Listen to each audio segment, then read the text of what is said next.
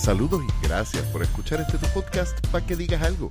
Conversaciones sobre arte, cultura y temas sociales traído ustedes gracias a Antesala en Cuamo y a Virriola en Ponce. Yo soy Leonel Santiago y hoy continuamos nuestra conversación con la museóloga, maestra y artista plástico Margie Ann Garriga. Que lo disfruten. Bien importante, y, y, ¿verdad? estamos hablando mucho de la pintura, pero el medio es bien importante porque yo puedo expresar algo en pintura, pero ¿acaso será la pintura la que va a llevar a que mi espectador pueda entender exactamente lo que yo quiero que experimente? Y es ahí ese cuestionamiento, también tenemos que hacernos los artistas cuando estamos trabajando una pieza, ¿cuál es el medio que yo voy a trabajar para que la experiencia del el público que tenga contacto con la pieza sea una de, de, entendimiento, donde se pueda compartir lo que yo viví, pero también lo que esa, esa persona, esos espectadores, cuando entren al espacio en contacto con la pieza, tengan también una experiencia diferente y sigan complementando lo que es la definición de esa obra que se está manifestando sola en un espacio, pero al entrar en contacto con los espectadores obtiene una definición adicional y completamente diferente y posiblemente también igual a la que yo como artista labore.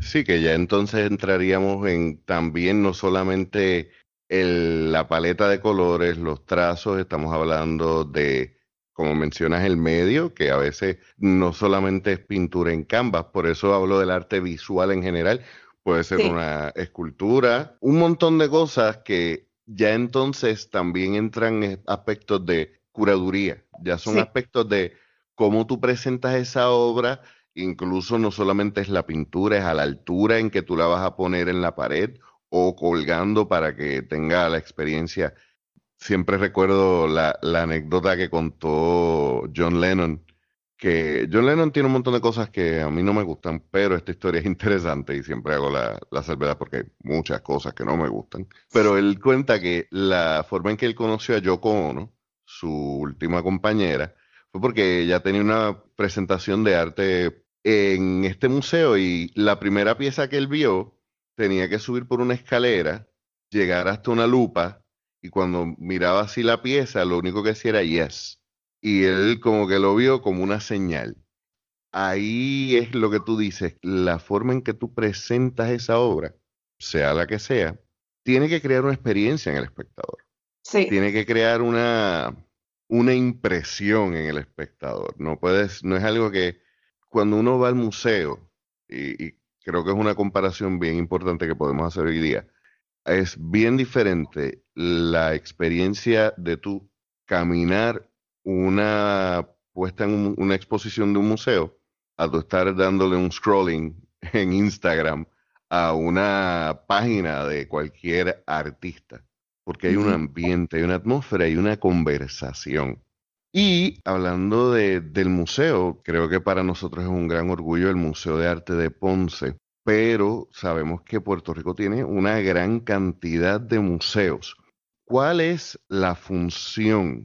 Porque hablaste de, la importancia de, tener esas obras como parte de nuestra identidad nacional, pero aquí que hay museos hasta para la trenza del pelo, y no estoy relajando, eso es un museo que está eh, entre Salinas y Guayama, esculturas hechas en pelo. ¿Cuál es la importancia de estos museos? ¿Cuál es para ti son los y cuáles museos tú recomendarías que se visitaran hoy día si están abiertos? La importancia que tiene un museo en cualquier país. Los museos están guardando la historia del patrimonio cultural del mismo, sea porque sea la historia del pasado de ese país o la historia que está ocurriendo al presente de las consecuencias y las expresiones que estén haciendo artistas en el presente. Los museos tienen una misión con la comunidad, pero esa misión también está, está definida por qué colecciones quiere eh, estar trabajando para, para propósitos de la comunidad, porque todos los museos son diferentes, todos. Puede ser que algunos su misión este, sean igual, pero la misión va a ser bien diferente para cada uno de ellos. Eh, por ejemplo, en el Museo de Arte de Ponce, pues su misión es, tiene colección puertorriqueña, pero también tiene colección de arte europeo. En el caso del Museo de Puerto Rico es colección puertorriqueña. En el caso del Museo de, Arte Contemporáneo está trabajando lo que es la colección eh, contemporánea de arte moderno del siglo XX, pero también arte eh, de artistas contemporáneos puertorriqueños. Hay otros museos que son eh, de, libre acceso al público que quieren preservar la historia de un pueblo, por ejemplo, Museo de la Historia de Ponce, y hay otros lugares que están abiertos para que la expresión artística esté, esté siempre bienvenida a ser parte de esa colección temporera o permanente de ese espacio. Principalmente yo digo que lo, eh, lo importante de los museos es, está la historia escrita, pero visualmente y plasmada en piezas, pero también una que se está escribiendo, que es la de la, la participación de los artistas que están entonces impactando estos espacios y mostrándole a, a los espectadores, al público, sobre qué es lo que quieren hablar y qué impacto quieren que la comunidad tenga con sus piezas. Y también viceversa, qué, qué, impacto la comunidad pues expresa hacia los artistas sobre, sobre lo que viven al tener un contacto con estas piezas. En la conversación anterior, Rachel me comentaba que desde su perspectiva, uno de los problemas que se encontraban muchos artistas visuales actuales es que para poder tener acceso a los museos o a los espacios de mayor remuneración, de, mayor prestigio, muchas veces tienen que destilar, fue la palabra que ella utilizó, su narrativa propia para encajar en lo que se entiende es la narrativa o lo que tú mencionas, el lenguaje de esta imagen del puertorriqueño o del arte puertorriqueño.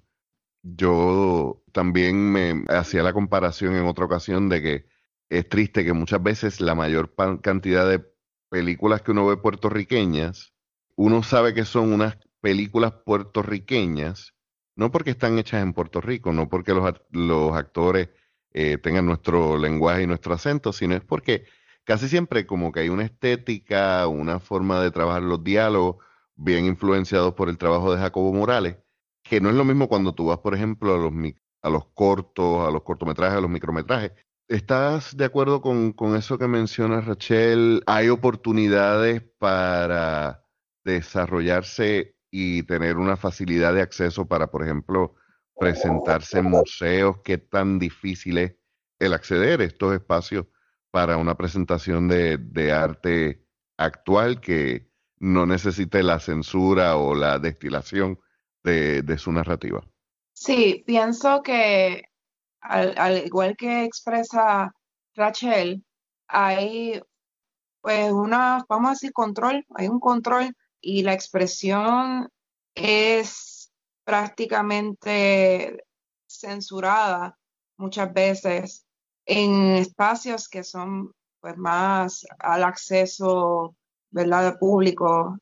Yo diría que sí, que poder estar expresando exactamente como quisiéramos los artistas en espacios de museos que son más prestigiosos, sí, es más difícil, incluso hasta pudiera, pudiera decir que como si tuvieran un listado de algunos artistas que siempre pues la participación es recurrente, pero entonces falta que haya unas puertas más abiertas a este tipo de, espacios también para que se pueda tener una conversación adicional de otras expresiones que están pasando.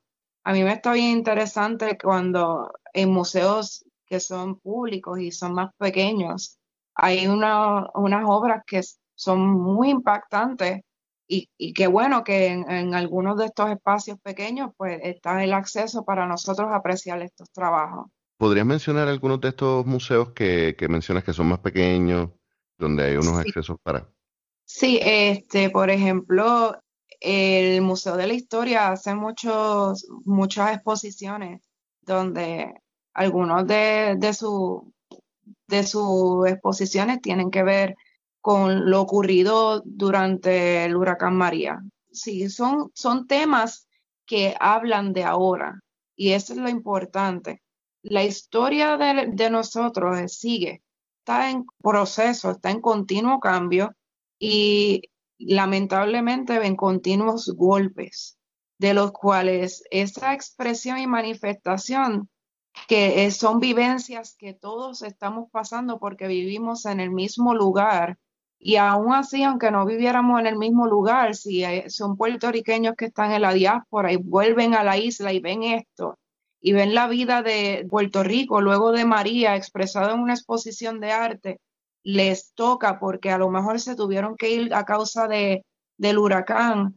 En el caso de los temblores, se tuvieron que ir en el caso de, temblor, de los temblores y nos estamos identificando y constantemente estamos viviendo nuevamente y a la vez creando una expresión propia como, como espectadores. Estamos viviendo, estamos, estamos reescribiendo nuevamente esas experiencias y podemos añadir más. Y yo pienso que es bien importante eso, que no nos quedemos estancados también en, en unas manifestaciones que no hablan de nosotros.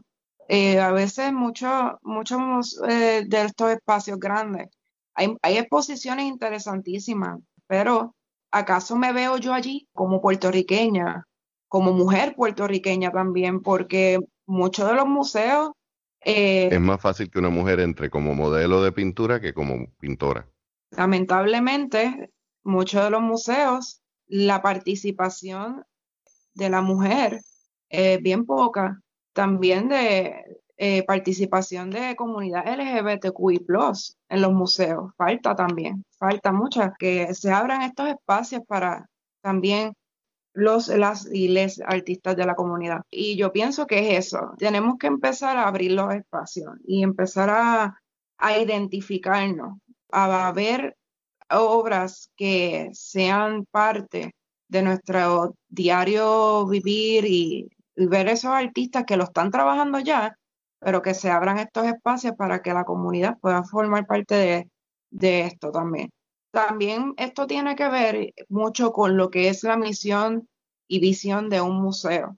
Hay museos que pues abren las puertas a algunos temas y hay otros museos que los temas son diferentes, son más abiertos a, la participación de, de, temas como la expresión de lo que pasó post María, este, lo que estamos eh, viviendo por a causa de los temblores. Y también eso es parte también de lo que tenemos que estudiar nosotros como artistas, cuál museo es el que está también eh, abierto a este tipo de temas, a este tipo de discurso, para cuando hagamos una propuesta artística, pues entonces este espacio está abierto para darnos la bienvenida. Y no solamente el espacio, también lo podemos nosotros mismos crear porque un museo no tiene que ser cuatro, cinco paredes también, puede ser un museo eh, mural, eh, murales pueden ser museos también, museos afuera. Es, bien interesante esto que está pasando, estos movimientos del muralismo que están entonces interviniendo en paredes y están, y cuando yo camino en algún espacio hay una intervención eh, de un mural y ¿Qué me está diciendo ese mural eh, a, mí como, como yo, como espectadora, al yo apreciar esta pieza? Y el museo poco a poco se está evolucionando, más allá de lo que son las cinco paredes, también ahora estamos en lo del museo virtual, porque pasó el COVID. Y es, esto es lo, lo, lo, que, lo que quería llegar, como que cada vez tenemos que redefinir eh, el museo, tenemos tenemos que repensar, este, rediseñar, eh, reajustar. Tenemos que hacer muchas cosas con el museo porque los cambios son constantes y el museo también debe responder a lo que está pasando afuera, porque si el espacio no responde a lo que está pasando afuera, entonces sería un simple almacén de piezas, mi opinión. Sería un simple almacén de, obras que vamos a visitar y pues tener, tiene unas ciertas obras que son importantes, ¿verdad? Y eso, pero también en la, en la parte de las exposiciones que son ya itinerantes, pues entonces deben también estos espacios entender que es bien importante el que hay, uno, hay una sociedad en constante cambio. Sí, eh, por una parte, la, como tú dices, hay unas obras que se mantienen por su valor histórico porque representan unos puntos importantes que nosotros debemos considerar y tener presentes porque son parte de nuestra identidad cultural. Por otro lado, un museo de arte debe insertarse el museo mismo en parte de esa conversación que tiene la sociedad por medio de eh, permiso de uso de los espacios para que los artistas que están representando esos cambios sociales o esos momentos históricos, puntos, ni siquiera tienen que ser la voz del cambio. Es importante que eso se registre en el arte. Mencionabas, eh, por ejemplo, el, el arte que se ha hecho por María, por los temblores, y como eso debe ser parte también de la conversación. Y no sé por qué viene a mi mente que nosotros, por ejemplo, necesitamos la, la, icónica fotografía que se tomó durante las protestas, donde están la bandera, el chamaco con el, con el pelo largo, con la lluvia, como que vamos, vamos para adelante. Yo vi, siempre que veo esa foto, recuerdo esta pintura de Delacroix, de la libertad. sí. Y, y creo que sería o sea, creo que hay una conversación que se repite porque hay unos momentos históricos que son ecos. Lo que pasó en el 19 es el comienzo de algo que se tiene que terminar por el bien de nuestra sociedad. Pero es importante que eso se registre para que lo, nos, nos llame a identificarnos, pero también porque es un registro histórico que funciona en contra de la propaganda que se nos bombardea todos los días. Mientras, en, por ejemplo, se me escapa el nombre del artista, podría ser Goya mismo. Había un pintor español que luego de la guerra tuvo una serie de pinturas bien brutales, bien sangrientas, eh, pinturas de, fusilamientos, y hay una que se llama Yo lo, yo viví esto o yo lo vi. Y es importante que eso se quede, especial, sí, en aquel momento era mucho más urgente porque no había la fotografía. Era mucho más urgente porque no se podía posterizar, eh, no se podría, no se podría eh, registrar para la historia de otros medios. Pero hoy sigue teniendo la misma importancia porque eso preserva no solamente el hecho que ocurrió, sino los sentimientos que se sintieron cuando pasó. Y ahí volvemos entonces al lenguaje del artista, la paleta de colores, el hecho de que el artista no está retratando necesariamente como una fotografía, sino que está retratando lo que hoy, lo que hoy podríamos decir, it's a vibe, es una vibra, es un feeling. Es, la pintura o el medio visual no es solamente para los ojos, es, es todo para que se absorba y para que uno pueda entonces hacerlo parte desde esa identidad cultural, social y nacional. Y hablando de lenguaje, hablando de, temáticas. Hay algo que me es bien curioso, porque todas las artes, y corrígeme si me equivoco, me parece que todas las artes tienen, ah, tú mencionabas como que los museos tienen estas personas que son siempre como que los mismos, y hay como que alguien, en la palabra que usaste fue el acceso, en inglés eso se llama gatekeeping, pero no solamente hay unas temáticas, sino hay algo, hay cosas que tú y yo podemos considerar arte que muchas veces se cuestiona o se tiene a menos. Y quiero referirme específicamente al arte de cultura popular. Mm. Hablemos de cultura pop. Let's geek out.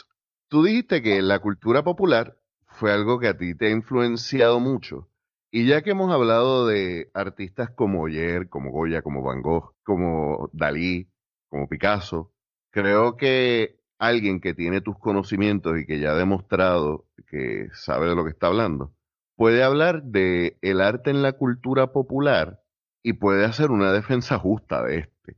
Porque Yo no soy geek, eh, yo relajaba con Angelician y Melvin. Yo siempre he dicho que yo soy un nerdo, yo no soy un geek, yo soy geek adjacent, porque tengo un montón de panas que son gamers, que son fans de los cómics. Eh, uno de mis hobbies era simplemente empezar a confundir gente de DC con los de Marvel solamente para ver cuán rápido se, se enojaban. Pero dentro de todo, mucha gente que no conoce no lo ve como arte, lo ve como objeto de consumo, como entretenimiento vacío. Pero cuando uno, por ejemplo, se pone a discutir con gente que son fanáticos de cómics, te van a hablar de lo mismo, de paleta de colores, de trazos. Te pueden, por ejemplo, decir, no, mira, ese Batman lo dibujó fulano. Este eh, Spider-Man es de tal año. ¿Cómo entonces una persona con tus conocimientos podría explicarle a alguien que ve como menos estas formas de entretenimiento y, y tú ves el arte ahí? Cuéntame de eso. Bien, esto, esto está bien interesante. está muy interesante porque... No te la esperabas. No me la esperaba, pero también es algo que he querido defender hace tiempo. Y qué bueno que lo hago por este medio. Lo primero que debo mencionar es que nosotros nos debemos quitar de la mente que todo lo que hay en un museo o todo lo que el mercado de arte defina como arte, eso es el arte y no lo demás. Mm. Lo otro que sí tenemos que eh, tener en mente es que también hay cosas que no forman parte del discurso plástico porque no, no hay un impacto en nuestro ser que nos mueva a nosotros y nos diga, nos diga, wow, esto sí es arte, esto es una expresión artística. Por ejemplo, para mí, en mi opinión personal, el guineo y el tape no es arte, pero se vendió como un, como un objeto de consumo de arte y pues cayó en una galería, así que pues lo definen arte. Y ya este es otro tema más. Pues entonces vamos, vamos a, vamos a hacerlo más fácil. Vamos a hacer. Imagínate que yo tengo cinco años porque a veces así es mi proceso. ¿Cómo tú definirías arte? Bien, para mí arte, ya el principio de, de tú manifestar o de expresar algo con el medio que tú lo hagas, para mí ya eso es arte. Y entonces, si eso es así, ¿por qué el guineo con el tape no? porque. Digo, ¿qué cosa? O sea, yo estoy aquí siendo abogado del diablo porque yo vi eso y yo. Por favor, alguien me explíqueme, porque no sé si ese tipo está cogiendo de zángano a un montón de gente o, soy más bruto de lo que pienso que soy? No, no creo que es por la inteligencia, no, no creo que eso. Ya aquí, pues, con esta explicación es un poco complicada. Lo que quiero expresar es que hay cosas dentro del mundo del arte que se están vendiendo dentro del mercado como arte, porque muchos de los artistas este, hacen arte porque no quieren que su arte sea taxable, no quieren que sea, este, ¿verdad? No quieren que saquen el tax ahí. sí, eso, fíjate, eso es un detalle bien importante y qué bueno que tú lo traes. Hay muchos artistas que no saben y esto... No, eh, me refiero a los artistas que están empezando. Ah, sí, sí, ah, bueno, sí. Este muchos artistas no saben que el arte, cuando tú lo vendes, tú no tienes que pagar impuestos por esto. Exacto. Por eso es que muchas personas de mucho dinero compran estas obras y entonces, por ejemplo, la tienen en un museo y se la rentan a ese museo y entonces están cogiendo chavos non-taxable por algo que podrían poner hasta incluso como, además de que están recibiendo un dinero, podrían incluso poner como que lo han donado o, o que le están haciendo una, una caridad.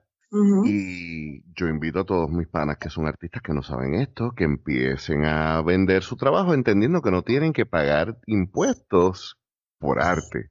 Claro. Así que eso derrumba la idea de que uno no puede vivir del arte. Exacto. Y también que no pensemos que porque en un espacio estén aceptando el, guineo con el tape, no significa que nuestro arte está mal o somos menos artistas que esa persona que puso allí. También lo que es así que es escandaloso también vende. Esa es otra cosa. el escándalo vende y así el que shock value. claro, el pegar un tape en una pared de galería vende de la misma forma que muchas personas cuando visitaron en un tiempo una e, exposición de un artista que creo que se llama Luis Gamniser, este, en el Museo de Arte de Ponce y bajó todas las esculturas porque esa fue parte de, de, la expresión que él quería hacer para su instalación. Las personas estaban escandalizadas porque bajaron esculturas con el debido cuidado y todo pero pues las bajaron del pedestal y eso fue impresionante. A mí me encantó esa exposición porque el hombre puso un lápiz y el, y el abanico y el, el lápiz estaba, estaba tachando eh, la pared y todo el mundo en, escandaliza, en, en, escándalo, como que, no, la pared del museo y yo como que, wow, esto estuvo bien impresionante. Así que eso también es parte de, ahora lo que estábamos hablando de, de la cultura popular, claro que es arte es arte. Ahora mismo tenemos un, superhéroe Spider-Man que, que es nuestra identidad y tenemos el videojuego de él, eh, de Spider-Man Miles Morales, que el Spider-Man está en contacto con nuestra cultura y él pasa por los kioscos y vemos a nuestra cultura y vemos el, la tienda que dice mofongo y este, la careta de B gigante y quién me dice a mí que eso para, para nosotros no puede ser arte. Para contexto y quizás hay mucha gente que no, no lo sabe, la, la nueva imagen de Spider-Man no es Peter Parker, esto es una historia, no sé si es una historia alternativa, eh, un mundo alternativo, sí, porque es, un, es, una realidad alternativa que donde es Miles Morales, que es un Spider-Man boricua, viviendo en Nueva York, si no me equivoco, pero eh, hay mucha imagen de nuestra cultura y como tú misma dices, hasta en el juego de video. Y de hecho, ahí quería entrar en hablando de juegos de video porque también ya el juego de video no es solamente un juego que es un eh, algo que uno hace de principio a fin. Hay unos juegos que son eternos, hay mundos que son para explorar. Y ya llega el punto donde podría decirse esto no es un juego en el sentido original de lo que era jugar, sino que es una experiencia virtual. Hace varios años atrás, estoy hablando más de una década atrás probablemente, el crítico de, de cine Roger Ebert había dicho que los juegos de videos no eran arte. Haciendo una comparación, porque para él era como decir que un juego de video era arte, era comparar Mario Brothers con El Padrino, por ejemplo.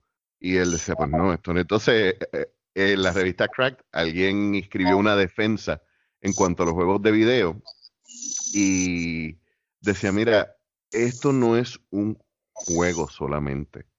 Esto no es como tú, por ejemplo, jugar ajedrez donde tú ganas o pierdes. Esto es toda una experiencia audiovisual. Y estamos hablando de que esto fue hace muchos años atrás. Por ejemplo, mencionaba Shadow of Colossus como una obra de arte. Yo que no soy gamer, pero sí he visto ese juego, digo, sí, es cierto. Es uno de mis favoritos.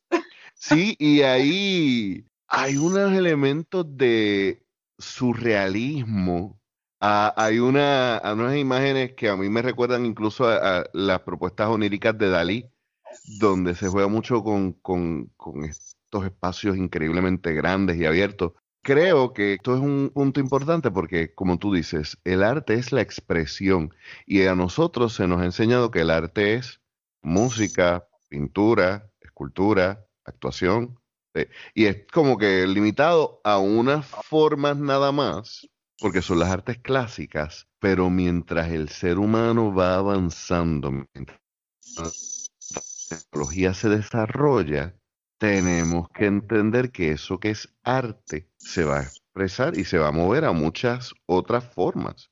Por eso es que se puede hablar, por ejemplo, de las artes culinarias. Sí, y algo que expresaste que me, me gustó y yo creo que para mí esa es la definición de arte, es la experiencia esa experiencia que tú tengas en contacto con lo que lo expresado en el medio que se haya expresado, para mí eso entonces es arte. Porque ahora mismo yo digo que el guineo y el, y, el tape no es arte, pero para muchas personas lo fue. Y eso yo no debo entrar entonces en un debate con otra persona que entiende que para su experiencia eso fue arte, aunque para mí no lo sea. Este, ahí es donde yo, yo entro a la, a la discusión de que quizás la pregunta no es si es arte o no. Yo creo que la pregunta tiene que ser un poquito más honesta. ¿Es buen arte? esa es la, pregunta que hay que... Creo que sigue siendo súper subjetiva, ¿verdad? Pero eh, por eso es que yo puedo decir, yo digo muchas veces, mira, hay artistas que a mí no me encantan, pero los respeto. Hay, eh, por ejemplo, hablaba con Rachel sobre Basquiat.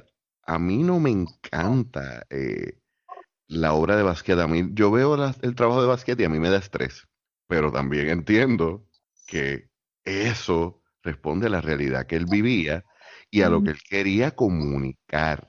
Hablabas también sobre, eh, y volviendo entonces a la, a la expresión de, del arte popular, porque y quiero hablar de, de arte de, el arte popular y el arte de cultura popular, en lo que significa para nosotros hoy día, porque se habla de, del arte en cultura popular, pero no podemos hablar del arte pop, porque entonces estaríamos hablando de, de, una estética específica que tiene un tiempo determinado. Y me gusta más hablar del, del arte de cultura popular, porque obedece entonces a eso que estábamos hablando, a ese lenguaje y a esa cultura de todos los días que vivimos.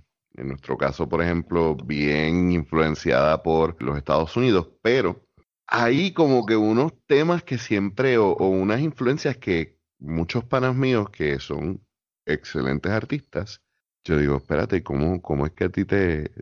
O sea, ¿cómo, cómo tú casas estas dos cosas? ¿Qué arte de cultura popular a ti te llamó la atención y tú dijiste, contra esa estética me gusta? Esto me tripea como para yo tomarlo en mi influencia.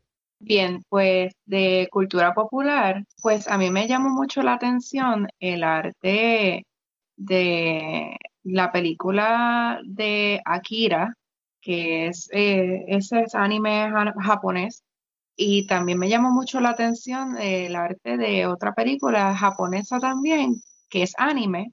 Eh, anime La animación es japonesa, eh, que se llama Perfect Blue. Y este, el arte que trabajan estas dos películas es muy psicológico. Y ahí vuelvo otra vez con lo que es la influencia de la psicología también en el arte.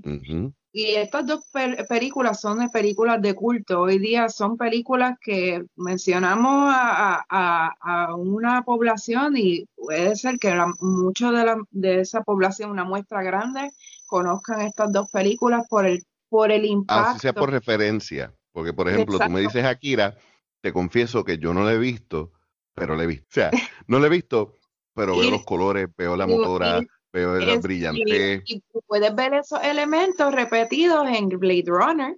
Puedes ver elementos de Perfect Blue repetidos en Black Swan.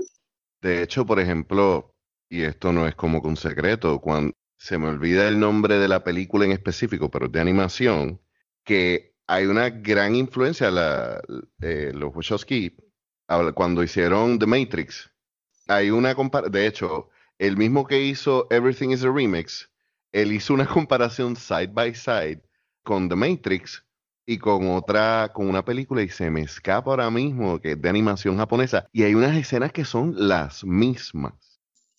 Entonces, además de, del anime, y estamos hablando como con un anime en un periodo en específico, porque es el anime de 80, 90, a principios de los 2000, que es ese tiempo donde sí había animación que era computarizada, pero estas no, estas eran animación a mano.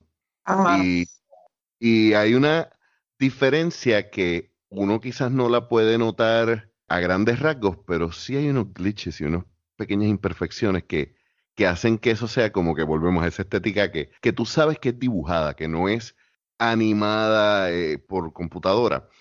¿Cómo tú te sientes, por ejemplo, cuando tú ves nuevas animaciones donde, porque te pregunto porque tengo este amigo, yo le dije que la última animación que yo había visto, que aunque no es anime, es súper influenciada por la animación japonesa, fue Castlevania. Y para mí, esa eh, yo, la, verdad es que muchas veces la estética me vale madre. Eh, después que es una buena historia, me la voy a disfrutar y para mí esa historia, ¡mua! Y él me decía, mano, es que a mí me molesta, es demasiado perfecta.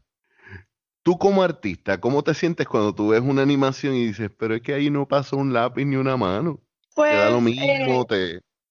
bueno, pues como opinión así, eh, a mí me gusta mucho lo que era el trabajo a mano.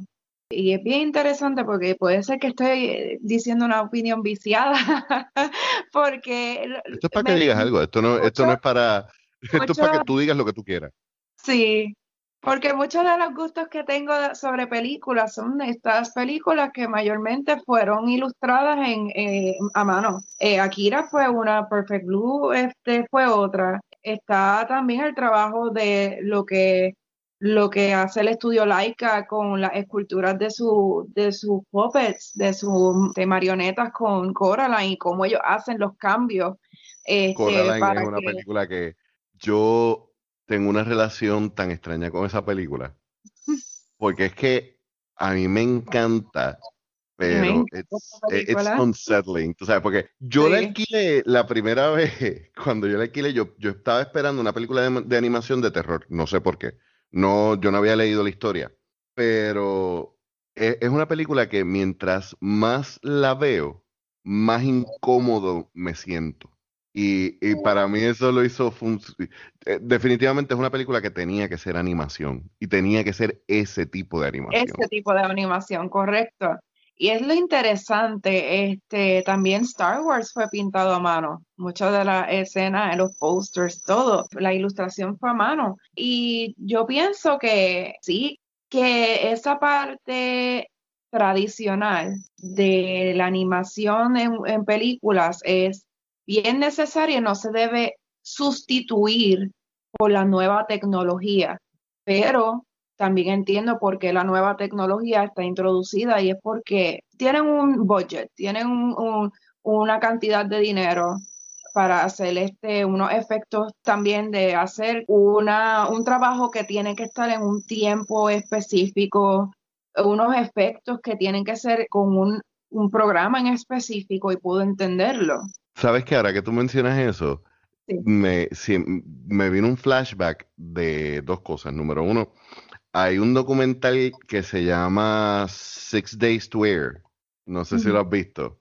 No, Está en YouTube. Y a mí me encantó porque es sobre los creadores de South Park. Yo no sabía que para ellos evitar no estar al día con la cultura popular y con la conversación social, ellos tardan seis días en crear el episodio desde cero hasta el momento en que lo hacen. O sea, durante esos seis días ellos duermen en el estudio y ellos están, mientras los animadores están haciendo las animaciones, ellos están tirando ideas, tirando ideas y los últimos dos días es terminar las animaciones mientras van haciendo las voces, que para mí es algo caótico. Entonces lo que ellos dicen es como que, mira, que ya gracias a Dios, pues como que la tecnología nos los ha permitido. Hay mucha gente que no da pie con bola porque quieren, eh, la animación de nosotros es cruda a propósito, porque ellos empezaron con pedazos de cartulina, tú sabes.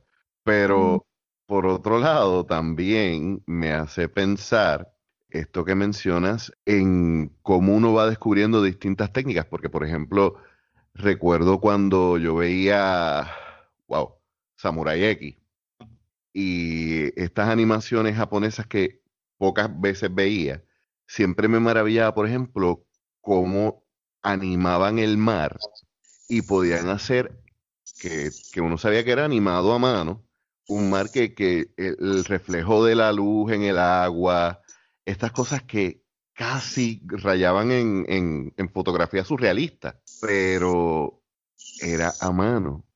Y entonces alguien me podría decir, ah, tú lo que estabas viendo eran cartoons, eso no es arte.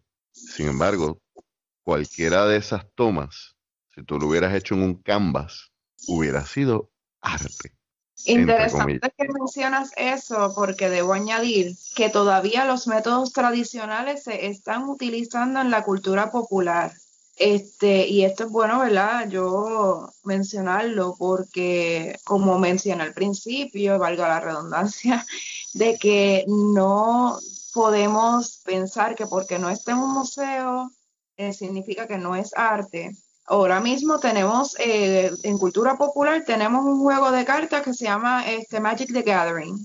Lo he escuchado, un juego como de fantasía, es un juego que tú tienes que usar este mana y todo esto. Los artistas conceptuales de estas cartas hacen pinturas en óleo.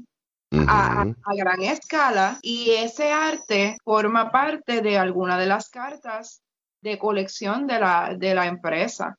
Tenemos que también hablar de que los videojuegos y las películas no salen así de que salió de la nada. Es un equipo de trabajo que, que tiene que ir por departamento y poco a poco, empezando por el arte conceptual. Y ahí entonces vamos a la biblioteca y encontramos muchos de estos libros. El arte de Lord of the Rings, el arte de Star Wars, porque ese arte conceptual que un equipo de ilustradores trabajaron forman parte de, esa, de ese departamento que luego llevan ese arte a ser eh, modificado a lo que es tridimensional para entonces crear el mundo que vamos a estar viendo en la película. Y cuando vamos a, algunas librerías que tienen estos libros de arte conceptual e ilustración, vemos el arte de of the Rings, por ejemplo, y vemos pinturas de, y diseño de cómo debía verse Gandalf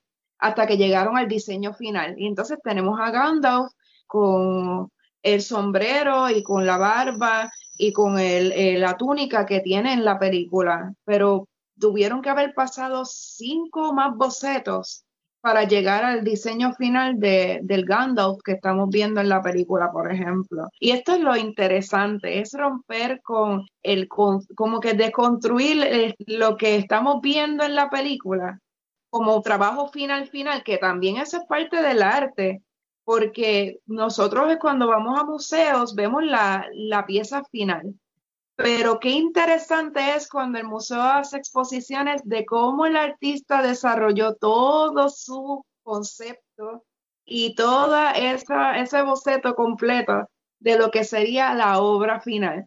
A mí me encantó cuando el Museo de Arte de Ponce, lo he mencionado mucho porque es que lo he visitado tanto, este, como el Museo de Arte de Ponce lo hizo con Flaming June y como Lord Frederick Layton hizo los bocetos de Flaming June hasta llegar al concepto final, que es la obra final.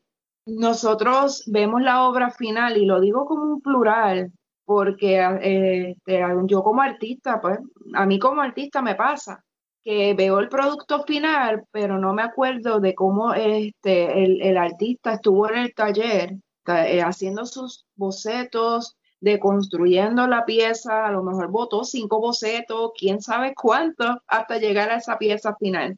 Y, eso es lo interesante. Eh, por eso es que el definir que un videojuego, una película o, hasta el anime mismo no es arte, es, una mala definición y tenemos que volver a replantear qué para... Ese es el término, replantear replantear qué es arte.